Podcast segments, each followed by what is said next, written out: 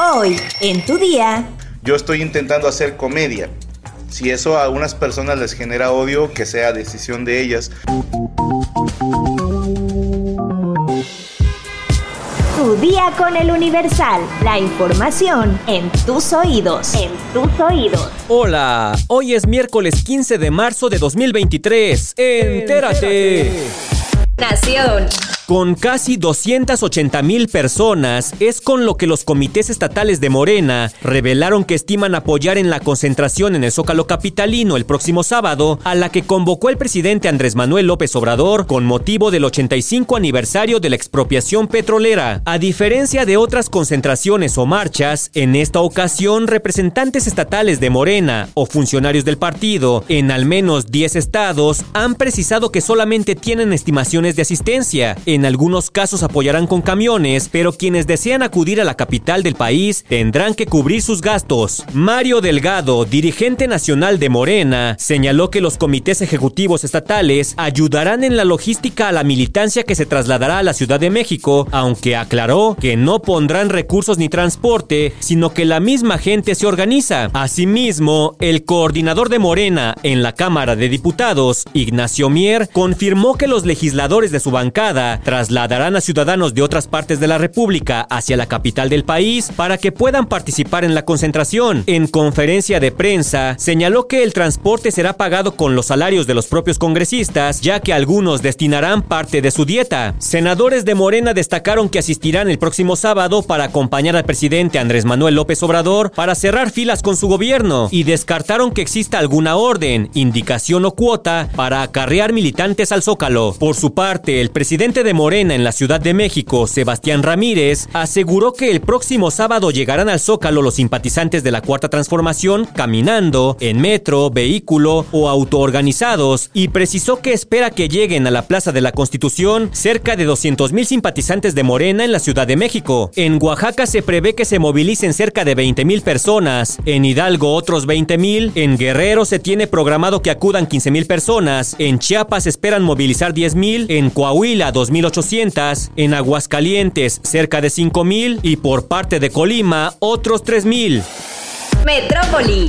La Fiscalía Capitalina dio a conocer que llevó a juicio a un perito de la misma corporación por no realizar su trabajo de manera correcta en la birrería La Polar cuando empleados asesinaron a golpes a un comensal. De acuerdo con la indagatoria de la Fiscalía de Investigación de los Delitos Cometidos por Servidores Públicos, en dicho lugar la servidora pública, identificada como Verónica N., probablemente se negó a realizar la recolección, levantamiento y embalaje de indicios por el delito de homicidio, luego de que fuera denunciada por sus propios compañeros, fue detenida. Antonio Monroy fue a quien meseros y empleados del lugar conocido como La Polar asesinaron. La necropsia practicada al cadáver reveló que la causa de la muerte fue una asfixia por estrangulamiento. Además, el cuerpo presenta diversos golpes contusos, principalmente en el rostro, la nuca y el pecho. Ahí mismo se revelaron varios hematomas, signos que revelan que posiblemente los propios empleados intentaron reanimarlo en la calle cuando ya estaba sin vida. Estados. No se justificó la excarcelación autorizada por el juez corrupto del distrito de Guajuapan de León, Teodulo Pacheco Pacheco, hacia Juan Antonio Vera Carrizal. La resolución se pudo revertir y mi agresor continuará llevando a cabo su proceso en prisión.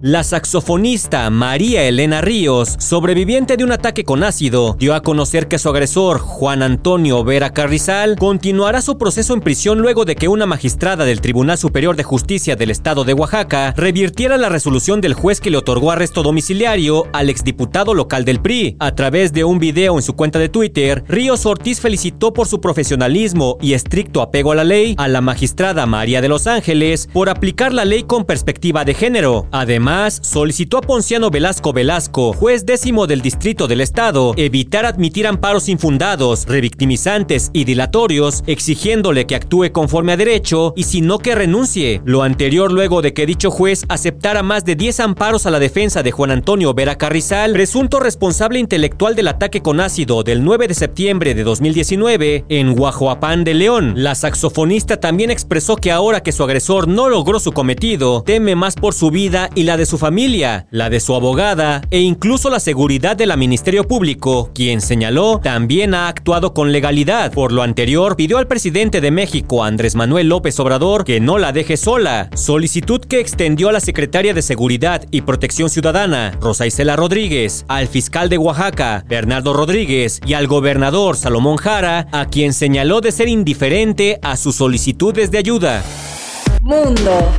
Una enorme floración de algas marinas de unos 8.000 kilómetros se desplaza por el Atlántico y podría enfilar hacia la costa del Golfo de México en Florida. La masa de sargazo es visible desde el espacio y podría ser una de las más grandes detectadas en la historia. De llegar a las costas de Florida, la floración masiva de algas marinas podría tener consecuencias nocivas para los arrecifes coralinos al privarlos de la necesaria luz solar, además de liberar sulfuro de hidrógeno que al descomponerse afecta al aire y el agua y puede causar problemas respiratorios a las personas. Los impactos de esta floración de algas tóxicas ya se han dejado sentir en las costas de Florida. De hecho, muchos jóvenes de todo Estados Unidos que en estas vacaciones de primavera, el llamado Spring Break, llegaron a las playas de Florida y se encontraron con la presencia de la tóxica marea roja, sobre todo en zonas del sur de la costa oeste. La Comisión para la Conservación de la Pesca y la Vida Salvaje, FWC, detectó la semana pasada altas concentraciones del microorganismo Carenia brevis, causante de la marea roja, principalmente en la costa suroeste del estado. Las altas concentraciones de este organismo en el mar suelen ir acompañadas de la presencia de peces muertos. Tan solo en las playas de Indian Rocks Beach, en el condado de Pinelas, se han retirado en los últimos 11 días 2.700 kilos de peces muertos de sus aguas y otros 3.000 kilos en el condado de Manatí.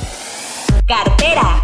La empresa tecnológica Meta, propietaria de Facebook, anunció este martes 14 de marzo que recortará cerca de 10.000 puestos de trabajo durante los próximos meses y abandonará los planes para cubrir 5.000 vacantes que tenía abiertas. El anuncio del nuevo recorte empresarial viene después de que en noviembre de 2022 Meta anunció la salida de 11.000 trabajadores, alrededor de 13% de su plantilla, con el objetivo de reducir costos. Esto va a ser duro y no hay forma de evitarlo, señaló Mark Zuckerberg, máximo ejecutivo de la compañía propietaria de Facebook, Instagram y WhatsApp, indicando que dicha decisión es con el fin de hacer a Meta más eficiente.